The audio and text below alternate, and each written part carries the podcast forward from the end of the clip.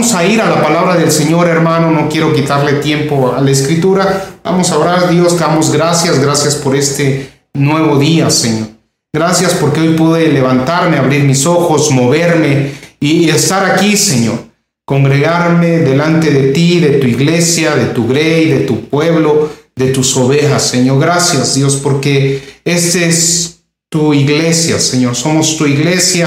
Estamos aquí reunidos para honrarte, alabarte, bendecir tu santo nombre, pero también para ser ministrados, enseñados y dirigidos por tu palabra, Señor, a través de tu Santo Espíritu, Dios. Eh, eh, tú sigues moldeando nuestras vidas y sigues tratando con nosotros y quitando, Señor, toda venda de los ojos, todo argumento que se ha levantado en contra tuya. En el nombre de Jesús, tú lo has ido derribando en nuestras vidas. Gracias, Dios, porque eh, Señor, nos asemejas a ti. Bendito seas, Dios, en, todo y por todo, Señor. Te ruego que las personas que están viendo este video, Señor, salgan ministradas, renovadas en su manera de pensar y de ser y de actuar después, eh, Señor, de esta palabra, que caiga en buena tierra, Señor, y que dé fruto eh, en cada uno de nosotros. Desde ahora y para siempre te lo ruego en el nombre de Jesús. Amén. Amén.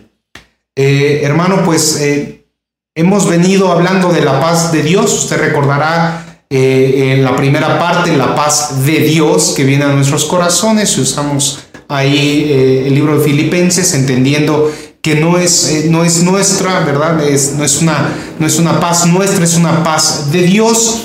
y esa paz iba a venir a nuestros corazones. En la segunda parte vimos que muchas veces alcanzar la paz de Dios tiene el problema en que nosotros hemos centrado eh, la atención en nuestras vidas y no en Dios. Y poníamos de ejemplo eh, la reunión en el libro de Juan eh, en la noche de Pascua, cuando Jesucristo hablaba de la paz que nos iba a dejar y el contexto de los discípulos esperando ellos pues con cierta ansiedad y el Señor les dice, no temas, ¿verdad? La paz os dejo, la paz os doy y en ese contexto predicamos. Y hoy vamos a ir a la tercera parte eh, que quiero eh, concluir, que podríamos hablar de la paz de Dios todo el año, pero en, esta serie eh, corta quiero dejar el mensaje en tu corazón, en tu mente, de que en tu vida en Cristo ha sido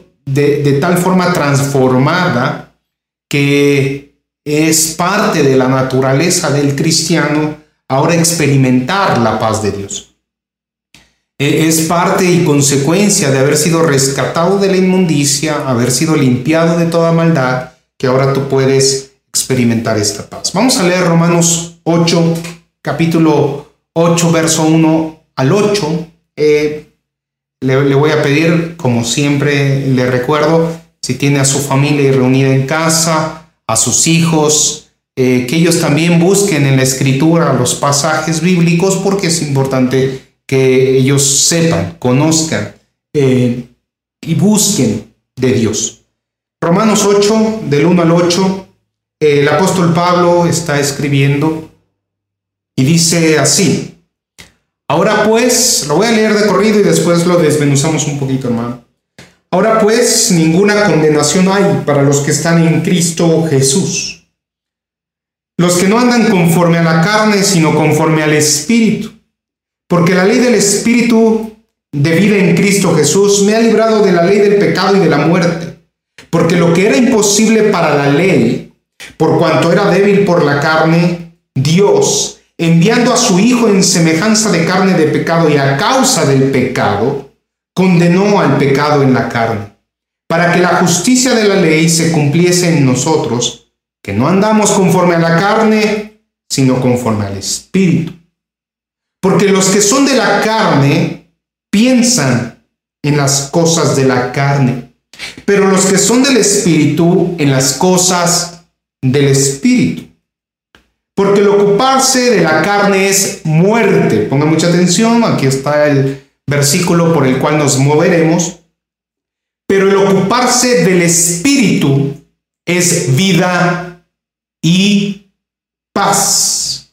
Por cuanto los designios de la carne son enemistad contra Dios, porque no se sujetan a la ley de Dios, ni tampoco pueden.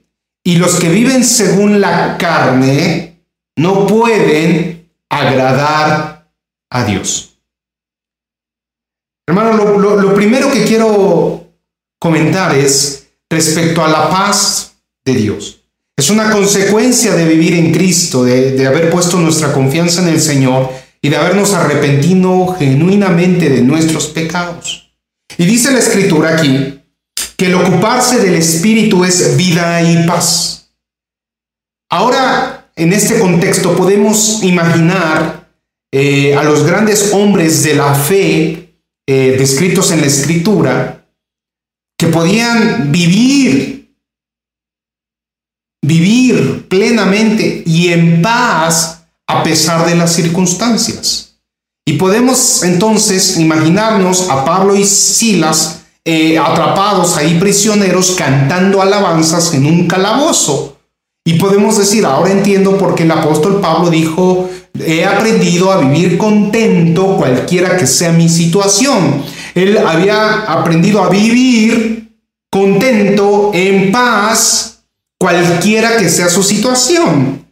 Vida y paz es una consecuencia de vivir ahora en Cristo Jesús. Tendríamos entonces usted y yo que experimentar una vida plena y en paz.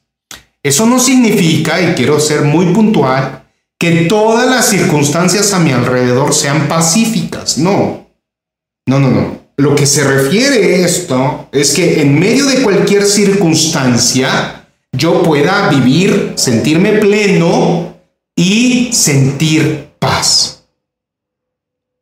Pero ¿qué vemos hoy?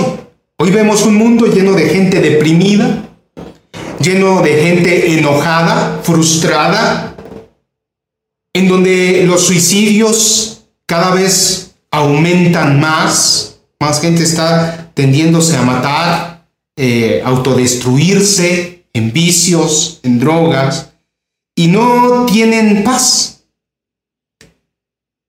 No, no les permiten vivir o experimentar a cada instante la gloria de Dios. En cambio, el que vive en paz, en medio de cualquier circunstancia, puede agradecer a Dios. Agradece a Dios no solo por lo bueno, inclusive por lo malo. Y el que vive plenamente y vive en paz, también puede entender que las circunstancias adversas pueden ser puestas por Dios para ir formando nuestro carácter, para ir formando eh, y moldeando nuestra vida a semejanza de Cristo. Es por eso que también en, en continuidad el apóstol Pablo comenta en 2 de Corintios capítulo 4, verso 8 al 9. Acompáñame ahí. No pierda Romanos 8 porque es el eje de la predicación. Pero segunda de Corintios capítulo 4, versículo 8 al 9. Por cierto, aprovecho a hacer un, paréntesis en lo que busca segunda de Corintios. Eh, quiero agradecer aquí a, mi hermano que se esforzó ahora en, cambiar los gráficos, los que vieron desde la introducción, vieron un cambio en la imagen y, va a haber cambios ahorita durante la transmisión importantes eh, a nivel de, de, gráfico en la transmisión y los versículos que va a usted visualizar, un poco para hacerlo más eh, atractivo uh, visualmente. Entonces creo que, eh, y agradezco el esfuerzo que, que, ha realizado eh, en esta ocasión mi hermano.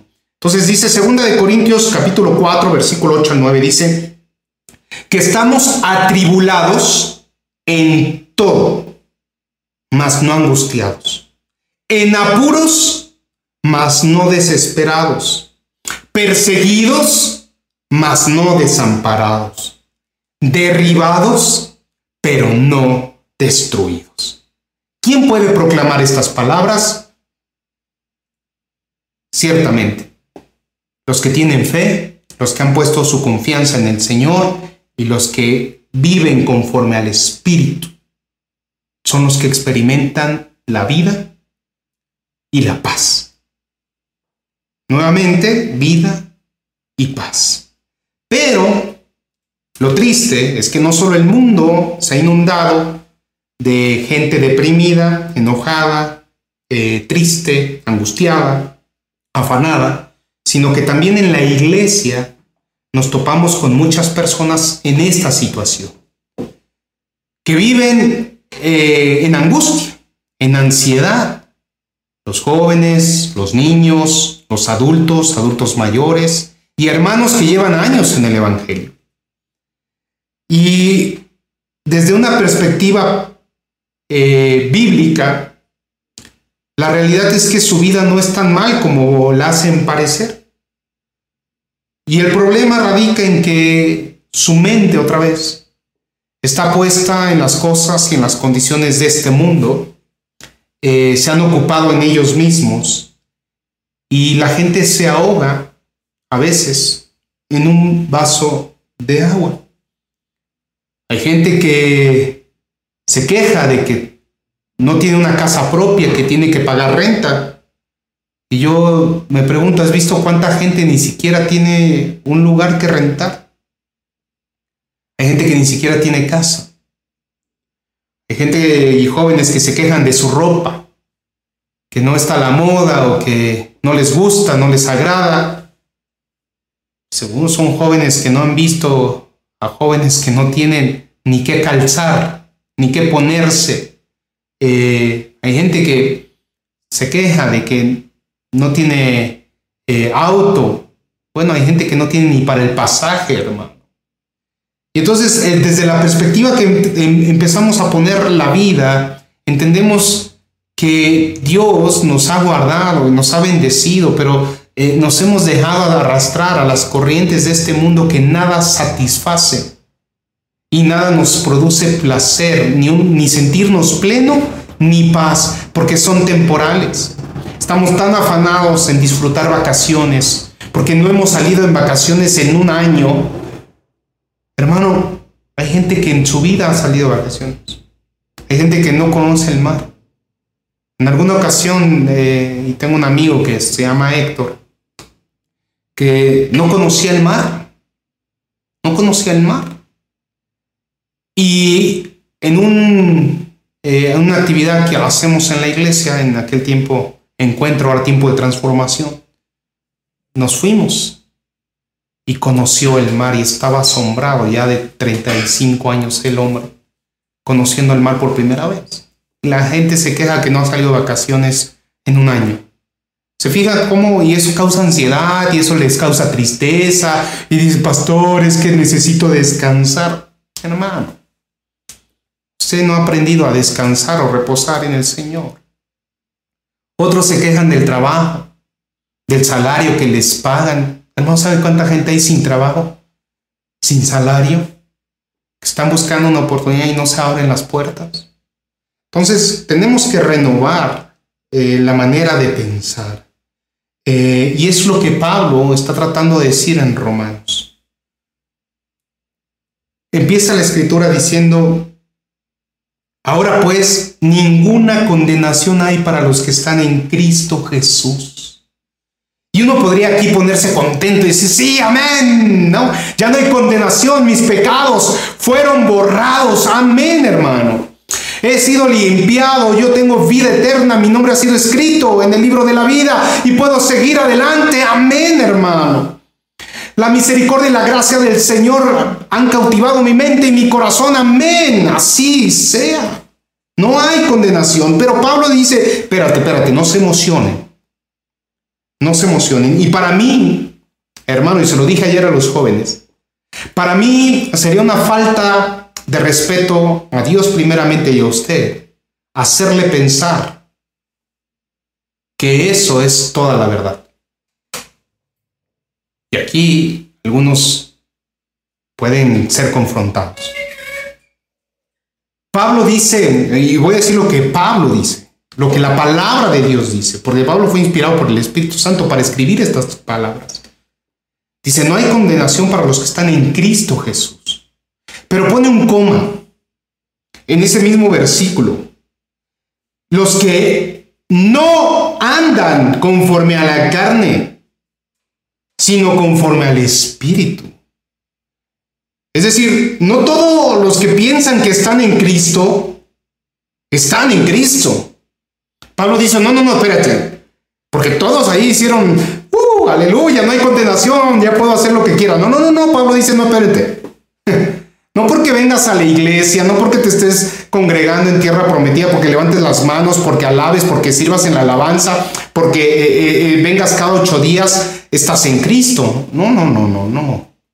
Sería una falsedad yo decirte que por hacer estas cosas sería religioso de mi parte decirte que porque haces esto eres salvo. No. Tú eres salvo porque has puesto tu fe genuina en Cristo Jesús y te has arrepentido. Él nos dio la salvación por gracia.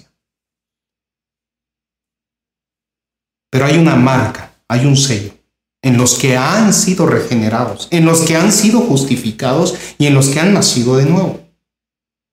No son todos. No todo el que me dice Señor, Señor, ¿verdad?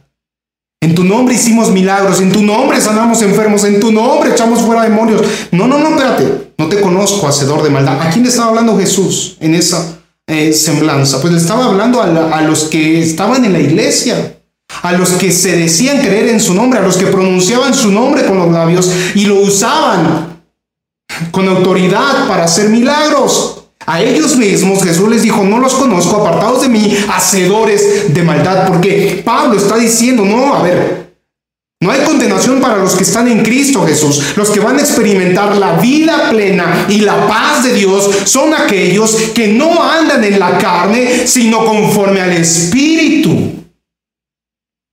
Respira, hermano. Entonces aquí empieza el problema. Lo primero que marca Pablo es la condición que existe en la nueva naturaleza de los hijos de Dios. Su mente, dice ahí la escritura, porque los que piensan en las cosas de la carne, porque los que son de la carne piensan en las cosas de la carne, piensan, pero los que son del Espíritu en las cosas del Espíritu, piensan. Muchos piensan que están bien con Dios. Pero, ¿sabes qué? No es lo que tú pienses. No, no, hermano. Es lo que Dios dice. No es lo que yo piense como pastor. Es lo que la palabra dice. Yo puedo pensar que eres salvo, hermano, en mi pensar, pero es lo que Dios dice. Yo puedo pensar que soy salvo, es lo que Dios dice. Usted puede pensar muchas cosas, pero a, Dios no le interesa lo que pensamos, es lo que Dios dice, lo que Dios ha escrito, hermano. Y entonces habla de la mente. Porque lo que está en tu mente, hermano, y si tu mente no está en el espíritu y sigue atrapado en la carne, probablemente, hermano, tú ni siquiera eres salvo. Por eso no puedes experimentar la vida y la paz de Dios, porque ni siquiera te has arrepentido genuinamente. Y te lo tengo que decir no en mis palabras, no para y, tal vez te enojes conmigo, pero si te enojas conmigo por decirte esto no, no soy yo, es la palabra de Dios y entonces con el que te debes de enojar es con Dios. Porque te estoy leyendo la palabra. Aquellos que han sido rescatados por parte del Señor tienen una mente nueva, un corazón nuevo, una naturaleza nueva. Su mente ya no está en las cosas de la carne, sino en las del espíritu. Eso no quiere decir que seamos perfectos, ojo. No se malinterpreten las cosas. Ahora, pecamos de manera inconsciente, no intencional, no practicamos pecado, no vivimos en el pecado como era nuestra naturaleza anterior. La realidad es que tenemos que cambiar nuestra manera de pensar si realmente estamos en el Señor. Usted puede pensar que está en Dios y que hoy todo lo que haga Dios se lo va a perdonar. ¿Y qué tal si esa confianza está basada en una salvación falsa? porque realmente en su corazón no se ha arrepentido genuinamente. Tal vez hizo la oración de fe. Tal vez usted pensó que había creído en Jesucristo como Señor y Salvador. Pero para que sea verdadero y correcto su pensamiento. Usted debe estar alineado a la voluntad de Dios, a lo que Dios dice. Lo que la palabra de Dios dice es que la mente del Hijo de Dios está en lo espiritual. Y entonces podemos empezar a tener discernimiento y saber dónde está nuestra mente. ¿En qué piensa usted? ¿Cuál es su prioridad en su mente, en sus pensamientos? Por ejemplo, cuando uno está enamorado, ¿qué trae en la mente? Pues a la persona, ¿no? De día y de noche está pensando en ella, con ella. Es más, le habla por teléfono a cada ratito para saber cómo está ella. Ah, le habla por teléfono y tardan horas porque está ahí enamorado, porque quiere con ella, ve películas románticas porque está pensando en ella, está pensando, y ahí está. Y todo lo que eh, es, es, es romanticismo le trae el recuerdo y le trae la imagen de ella y quiere estar con ella porque está enamorado. Y su mente va, toda la mente está ahí. Y yo pregunto, ¿cuánto tiempo hoy está usted pensando en Dios? ¿Cuánto tiempo ha ocupado Dios en su mente hoy, en esta semana, en estos días? ¿En qué se levanta pensando usted? ¿Se levanta pensando en el trabajo? Ahí está su mente. ¿Se levanta pensando en, los quehaceres? Ahí está su mente. ¿En qué se levanta? ¿En qué está pensando la mayor parte del tiempo? No, no, no, no podemos eh, pretender ser espirituales cuando eh, Dios no ocupa ningún espacio en nuestra mente durante el día, durante la semana. ¿Dónde está el sello realmente de que somos hijos de Dios? Pablo está diciendo ocuparse de la carne es muerte, pero ocuparse del espíritu es vida y paz, estar pensando. Entonces, esta mente nos está descubriendo cómo somos. Por eso es que a veces hay personas que dicen que eh, tienen un pie en la iglesia y un pie en el mundo, hermano, porque están fingiendo, porque fingen. Uno no puede estar fingiendo, hermano. Tal vez externamente usted y yo podemos fingir, podemos fingir ser buenos cristianos aprendernos las alabanzas, aprendernos salmos, cantarlos, dirigir una oración, mandar muchas imágenes en el WhatsApp eh, de versículos todos los días, participar en los grupos de oración, decirle a todos hermanos, abrazarlos con fervor, pero en su mente ¿qué hay? ¿Realmente hay amor? ¿O hay vanidad? Porque tal vez ahorita algunos están viendo este video y, están pensando en la comida. ¿Dónde está su mente? O tal vez está viendo este video y las palabras que estoy diciendo le producen incomodidad y va a decir, eso es lo que él dice.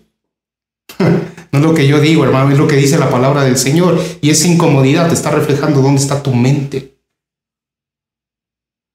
¿Se fija? La mente no le gusta que la instruya, no le gusta que la confronten, porque a uno le gusta tener la razón y tener sus propios pensamientos, pero la mente no se finge, en la mente no hay nada oculto, como la mente no se ve, pues usted no la oculta de nadie, no tiene que engañar a nadie en su mente, la mente es transparente para Dios y por eso dice tienes que renovar tus pensamientos. ¿Por qué cree que Dios dice que vomita a los tibios, que prefiere a los fríos? O calientes, pero a los tibios los vomita, porque son engañadores, porque fingen, fingen. Fingen, y yo lo he dicho en algunas otras prédicas, cuando llegan a la iglesia se ponen el disfraz de buena persona, agarran a la esposa de la mano, le hablan correctamente a sus hijos, son amables, afables, piadosos, amorosos, sonríen, pero el lunes ya se quitan el disfraz, están todos amargados, enojados, gritan, se enojan, no pelan a su mujer, no pelan a sus hijos. Hermano, entonces Estamos actuando hipócritamente delante del Señor. Pero ¿qué crees? Para Dios no hay nada oculto y tus pensamientos son libro abierto para el Señor. Usted me puede sonreír y decir, ay, pastor, lo amo mucho, pero por dentro dice, no estoy de acuerdo con lo que usted dice. ¿No? O sea, usted puede sonreírle a alguien y eso es bien fácil, fingirle a alguien. Eh, pero realmente, ¿qué hay en su corazón? ¿Qué hay en su mente? Por eso el Señor dice, ocuparse de la carne es muerte, pero ocuparse del espíritu es vida y paz. Dios aborrece lo tibio, hermano.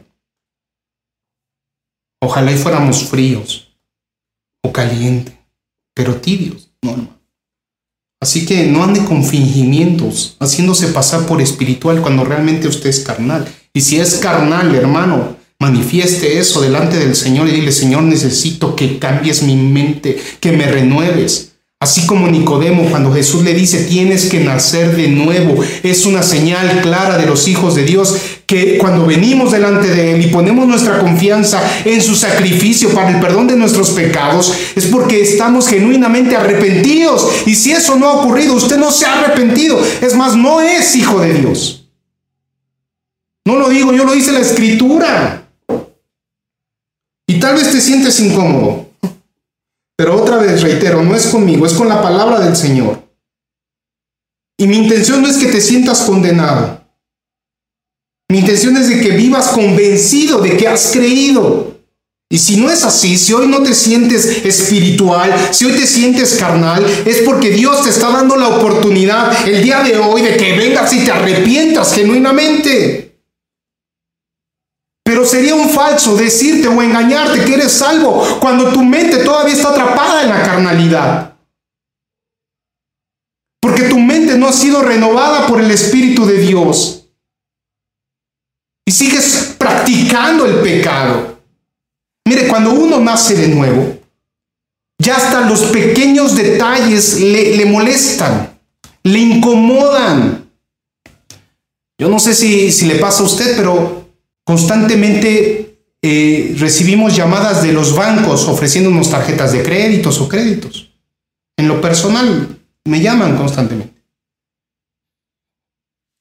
Y anteriormente, en una vida carnal, la gente lo que hace es, este, no está, quieren hablar con el, la persona, no, no está, eh, eh, está ocupado.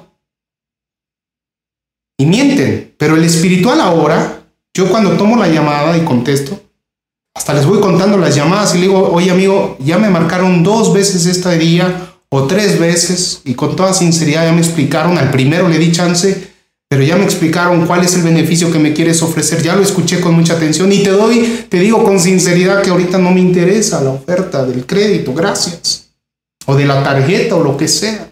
Te lo agradezco. Si estás hablando con el titular, gracias, bye. Porque ya hasta mentir, decir, no puedo, estoy ocupado, eh, eh, hasta mentir, esas pequeñas que, parecieran mentirillas, mentirillas blancas, eh, no, ya incomoda al, espiritual. El carnal no, el carnal sigue mintiendo, practicando la mentira, pero dice la escritura que el padre de la mentira, ¿quién es? Entonces no podemos pensar que por mentir poquito y antes mentir mucho, ahora somos mejor que antes. No, usted sigue siendo un mentiroso delante del Señor. Su mente no ha sido renovada. No es espiritual, sigue siendo carnal. Y otra vez, hermano, el que piensa en la carne está en la carne. Necesita una mente nueva y un corazón nuevo. El cristiano no es el que se congrega. Cristiano genuino es el que tiene una mente nueva y un corazón nuevo. ¿Quiere tener vida plena y paz en medio de cualquier circunstancia? Primero renueve su mente en el Señor. Claro, muchos pueden disimular, fingir.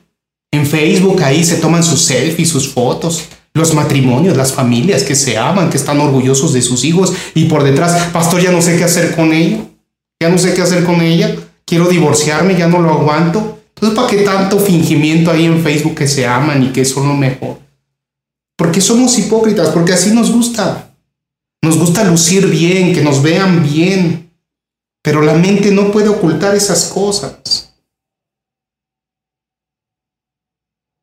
Tienes que renovar tu mente. Si tienes ahí al lado a alguien, dile, tienes que renovar tu mente si eres hijo de Dios. No puedes tratar bien a tu esposa delante de los demás y después serle desleal, tratarla mal. No puede ser, hermano.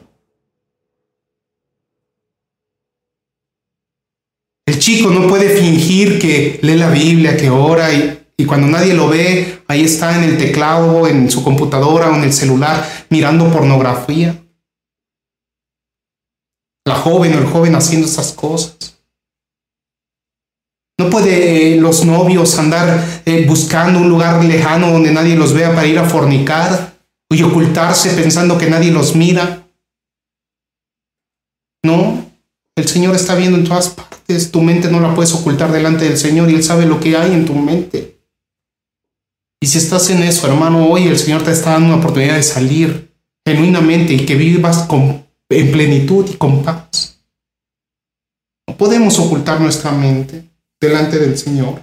Dice Romanos 12:2, no os conforméis a este siglo, sino transformaos por medio de la renovación de vuestro entendimiento, para que puedas comprobar cuál es la buena, agradable y perfecta voluntad de Dios. Porque a veces nos cuesta tanto trabajo entender la voluntad de Dios. Porque andamos llorando ahí, a veces en las circunstancias eh, nos deprimimos, nos aletargamos, nos afanamos, nos da miedo, nos angustiamos. ¿Por qué? Porque no hemos renovado nuestro entendimiento. Nos hemos conformado a, las condiciones de este siglo. Yo le decía ayer a los jóvenes, esto, esto es un, pie de guerra en nuestra convicción cristiana. En nuestra mente renovada en el Señor tenemos que ser tajantes con los principios de Dios. Hoy el mundo permite que se case hombre con hombre, mujer con mujer, mientras haya amor, justifican el acto, pero no ante el Señor. El Señor habló de eh, el matrimonio hombre y mujer, no existe otro contexto. Ahora el mundo arrastra a los jóvenes a las experiencias sexuales, de tal modo que pareciera que ahora no ser bisexual o gay está fuera de moda. Y entonces el, entendimiento se va eh, entenebreciendo y, nos vamos acomodando. Y dice la escritura, no, espérate, la mente del Señor, la mente renovada en el Señor, la, la mente espiritual, es una mente que no se conforma a las condiciones de este siglo, sino se está renovando en el Señor se está limpiando, se está transformando.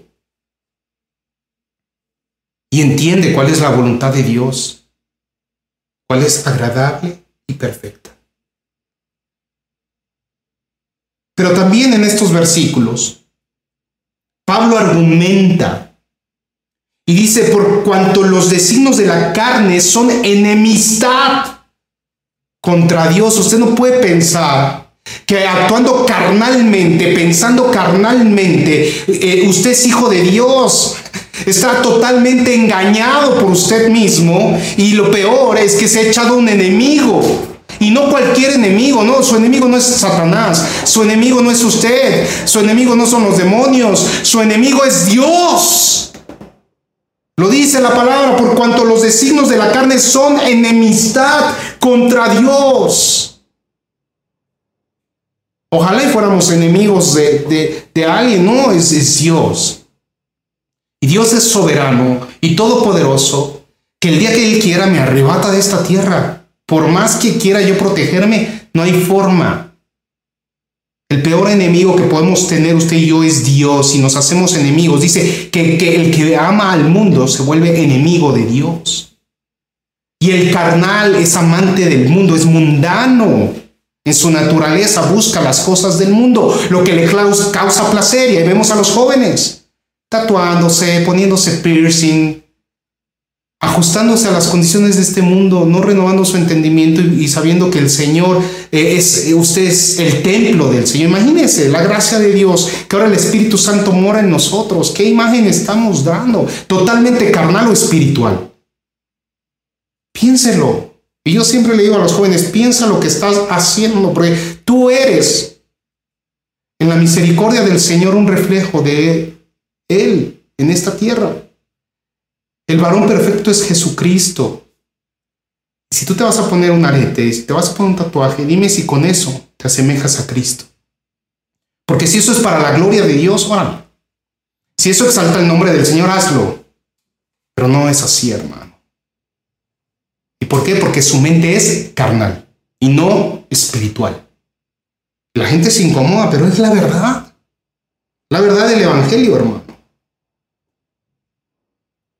Me preguntaban respecto a beber alcohol.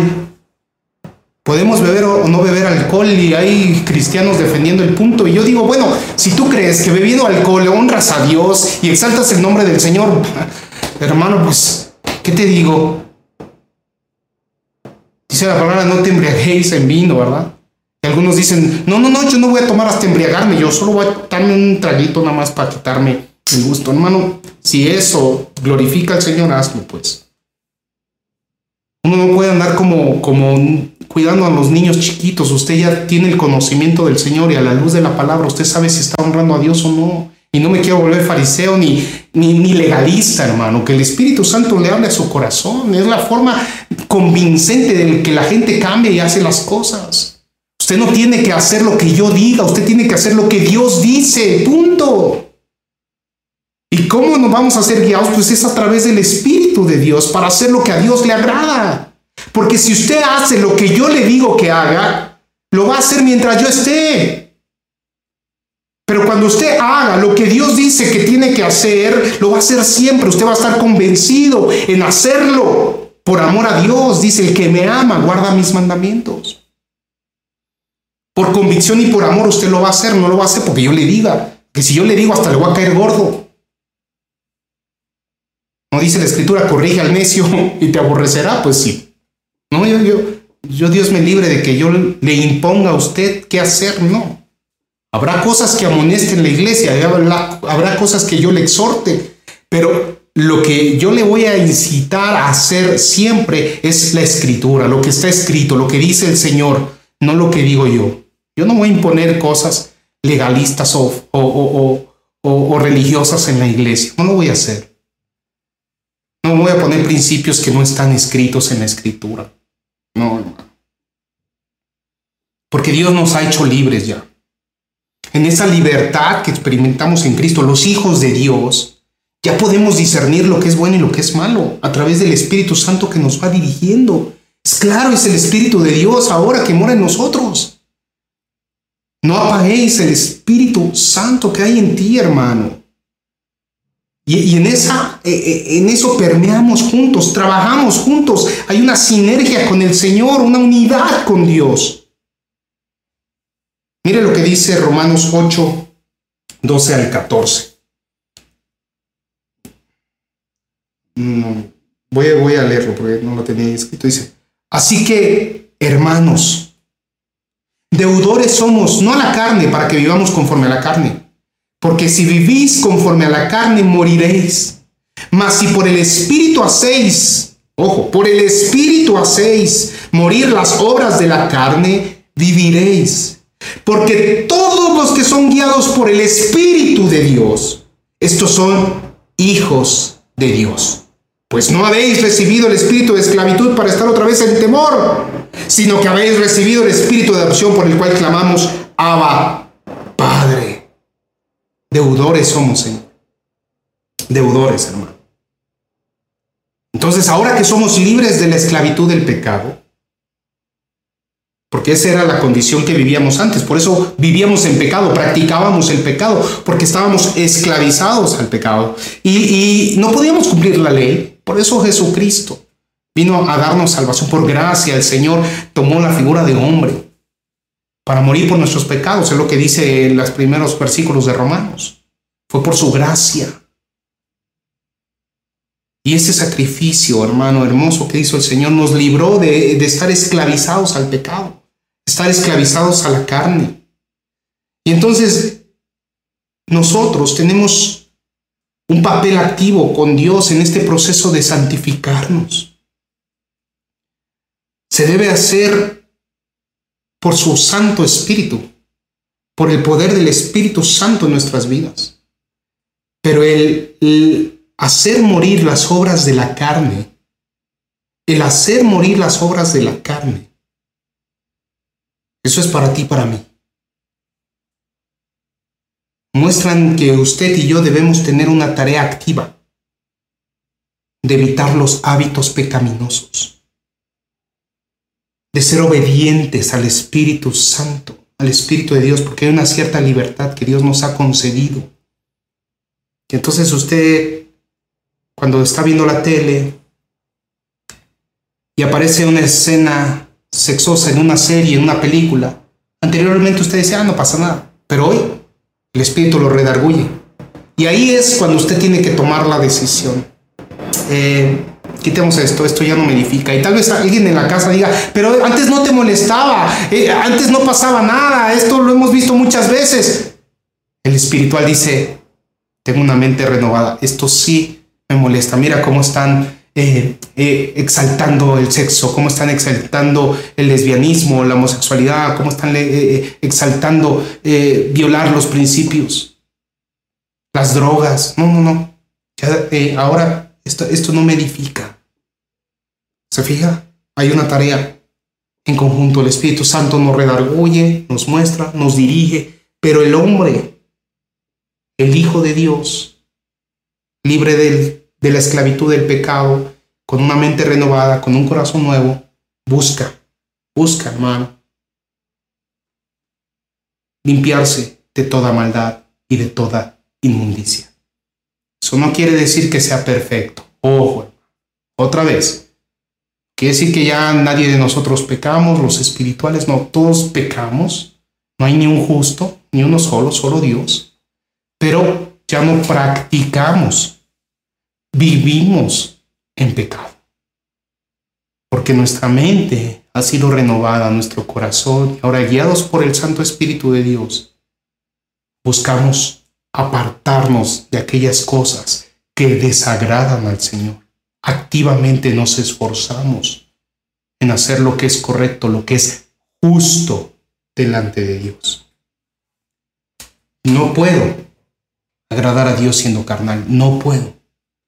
No estoy con Dios si soy carnal. Termino con esto. Filipenses 1.6. Y estando persuadidos de esto, y espero que usted también esté persuadido, que el que comenzó en vosotros la buena obra, ¿quién la comenzó? Dios. ¿Quién la va a perfeccionar? Dios. La perfeccionará hasta el día de Jesucristo. A través de su Santo Espíritu, que vamos a ser perfeccionados. Pero hoy tengo que ser sincero, sin fingimiento, y si mi mente no es espiritual hoy, si estoy pensando en lo carnal y no en lo espiritual, debería hacerme la pregunta si realmente me he arrepentido de mi vieja manera de vivir. Si no es así, es una oportunidad que Dios te está dando hoy para que vivas en plenitud y en paz. Muchos son los llamados y pocos los escogidos. Aún dentro de los doce apóstoles llamados por el Señor, uno traicionó a Jesús, al mismo Maestro, al Señor de Señor. ¿Qué podemos esperar nosotros entonces de la congregación? ¿Cuántos genuinamente tienen una mente espiritual y han nacido de nuevo y cuántos solo fingen? Para desfortunium de muchas personas. Yo he visto gente que se congregaba con nosotros y que hoy andan totalmente en la carne, tomando, drogándose, en fornicación, en adulterio, pornografía, deprimidos, buscando otras religiones, otras denominaciones, pensando que ahí está la verdad. Qué triste. Como decía el apóstol Juan, pues de nosotros salieron, pero no eran de nosotros. ¿Por qué, hermano? Porque nunca hubo realmente en su corazón eh, la genuina fe para arrepentirse de sus pecados y no fueron genuinos delante del Señor en su salvación. Su mente nunca fue renovada y en el fondo era carnal y solo fingieron por un tiempo. Que no nos pase, que no nos pase. Seamos genuinos delante del Señor, incluso en nuestra manera de pensar. Y nuevamente, si no es así, si no está ocurriendo, aquí está Jesucristo, que Él es el camino, la verdad y la vida, y es el único que puede, el único que puede librarte de esa mente carnal, su Santo Espíritu y su gracia merecida que Dios ha puesto en nosotros para venir con Él y vivir una vida plena en paz. Padre, aquí está tu iglesia, Señor. Aquí están tus hijos, muchos esforzándose por agradarte, Dios, pero no es en sus fuerzas, sino es a través de tu Santo Espíritu. Yo te ruego que aquellos que se han esforzado en su carne, que tú les muestres que no es así. No es en la carne, no es en nuestras fuerzas, no es incluso en nuestra manera de pensar, sino es a través de ti, de tu Santo Espíritu. Te ruego, Señor, que si hay alguien entre nosotros que aún no ha manifestado una mente espiritual, si aún tiene una mente carnal, hoy, esta mañana, le des la oportunidad de arrepentirse genuinamente. Porque anhelamos tener vida plena y paz. Sabemos que eso es consecuencia de andar conforme, Señor, a tu voluntad. Yo te pido perdón, Señor, si es mi caso, Dios. Te necesito, somos débiles, Padre. Te necesitamos todos los días, Señor. Nada podemos hacer sin ti, Señor. Somos y estamos atrapados en esta carne en este, en este cuerpo de muerte, Señor. Líbranos, líbranos de hacer lo malo, Dios. Queremos agradarte por amor a ti, Señor. Bendícenos, cautiva nuestra mente y nuestro corazón, hazlo nuevo. Genuinamente, Señor, queremos ser hombres y mujeres justos, justificados. Realmente, Señor, dando fruto de la justificación, dando fruto del Espíritu en esta tierra, Señor. Te ruego que nos perdones, que nos limpies y si hay alguien que no lo ha hecho genuinamente hoy, lo haga. Póngase en su corazón un genuino arrepentimiento. En el nombre de Jesús. Amén.